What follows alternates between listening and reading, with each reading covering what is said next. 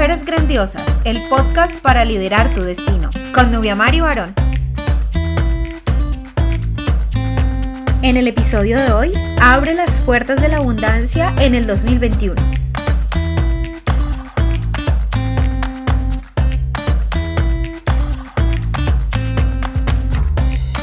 Acompáñame en este espacio reservado para ti, para tu crecimiento y la construcción de tu liderazgo a todo nivel.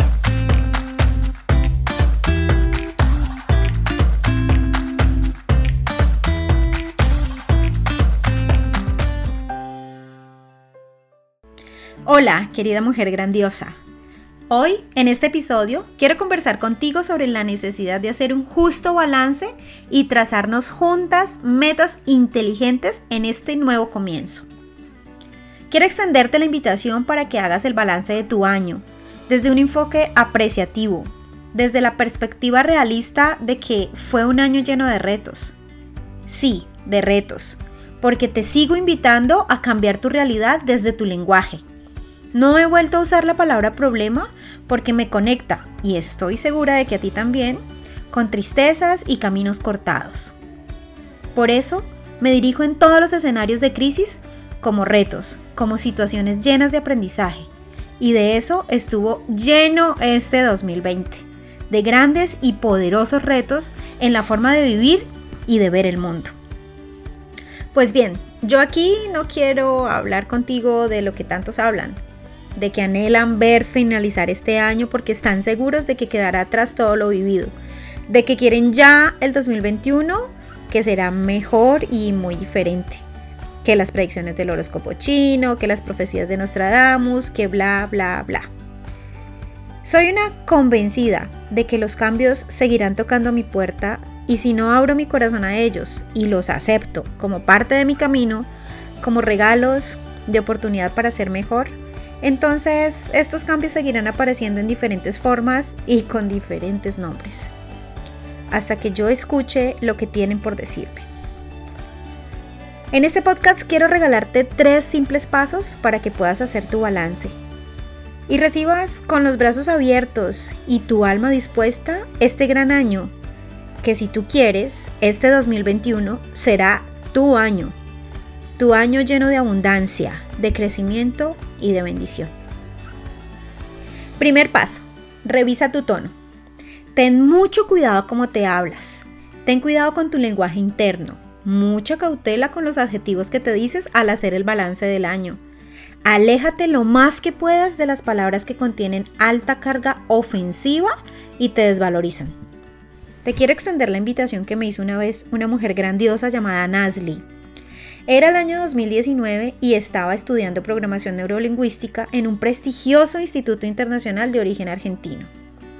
Ella me dijo, en medio de una conversación poderosa alrededor de una gran crisis existencial por la que yo estaba atravesando, Mari, ¿qué pasaría si repasas, revisas, examinas, evalúas y sobre todo rediseñas el tono en el que te estás hablando? Yo escuchaba con atención y guardaba silencio. Y en mi interior me decía, pero ven, Nasli, mi profesora de programación neurolingüística, mi máster, mi mujer ejemplar, ¿qué es lo que me estás queriendo decir con esto? Porque la verdad, el tono en el que yo me hablo, el tono de mis pensamientos, es el que siempre he tenido, el normal, el mío. Y ella, con esa mirada que me escudriñaba lo más profundo del alma, solo me lanzó este gran interrogante. Mari, ¿estás completamente segura de que son esos mensajes que te estás diciendo a diario los que te van a llevar a donde quieres ir?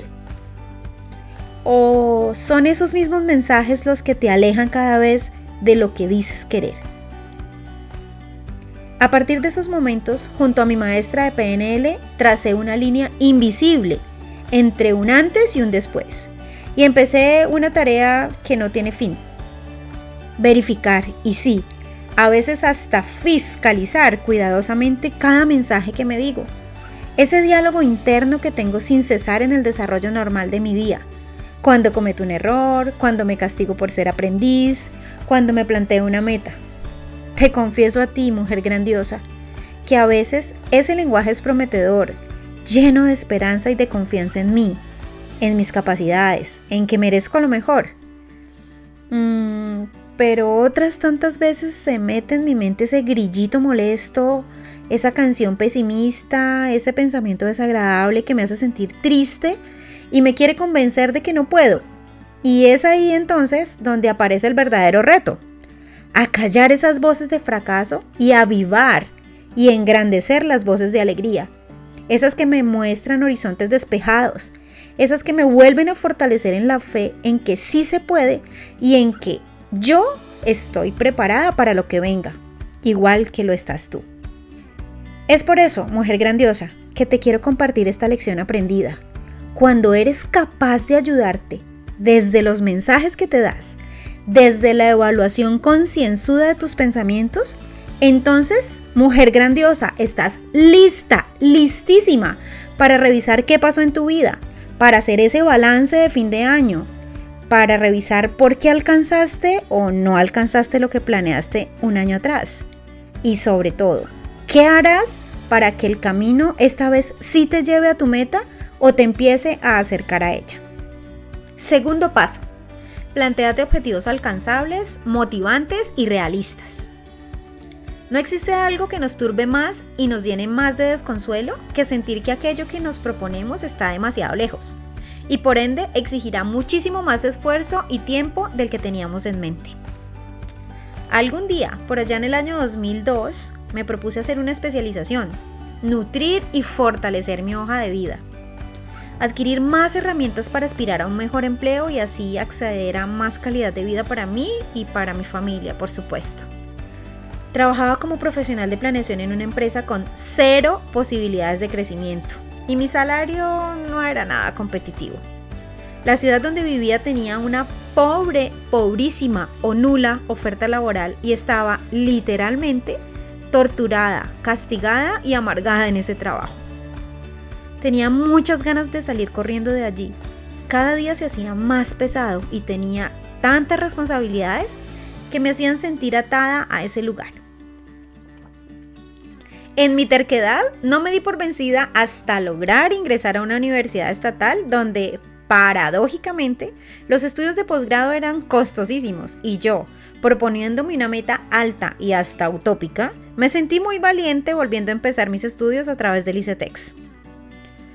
Fue tan desalentador empezar a ver que desde el inicio del posgrado los descuentos aparecieron en mi desprendible de nómina y esto era mes tras mes un suplicio.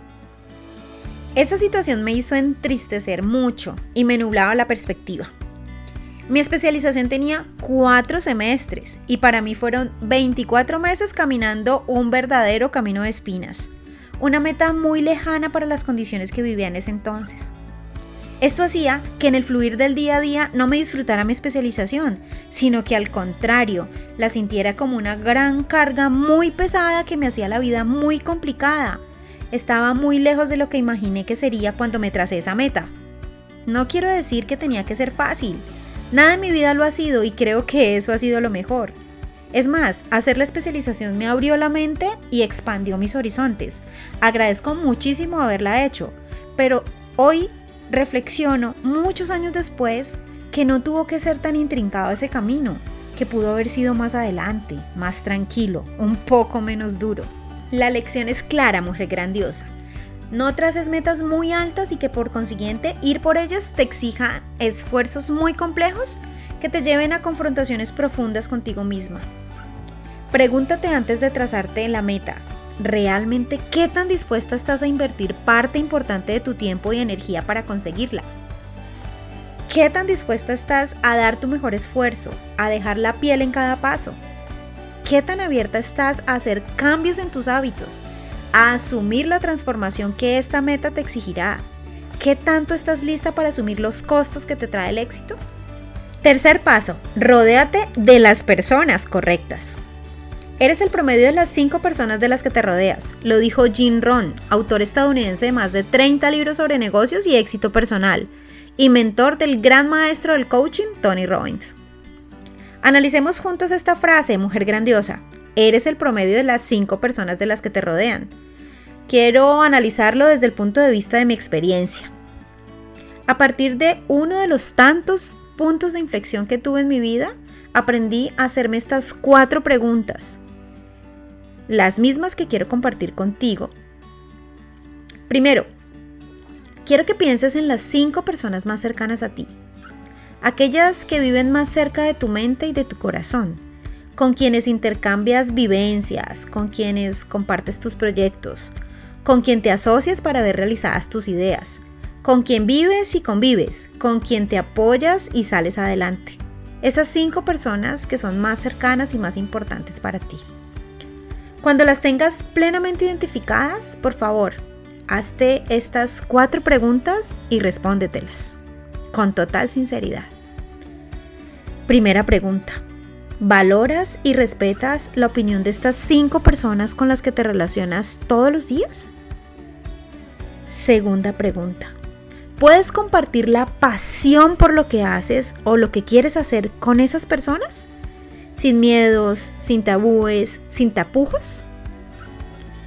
Tercera pregunta. ¿Recibes aportes valiosos de estas personas?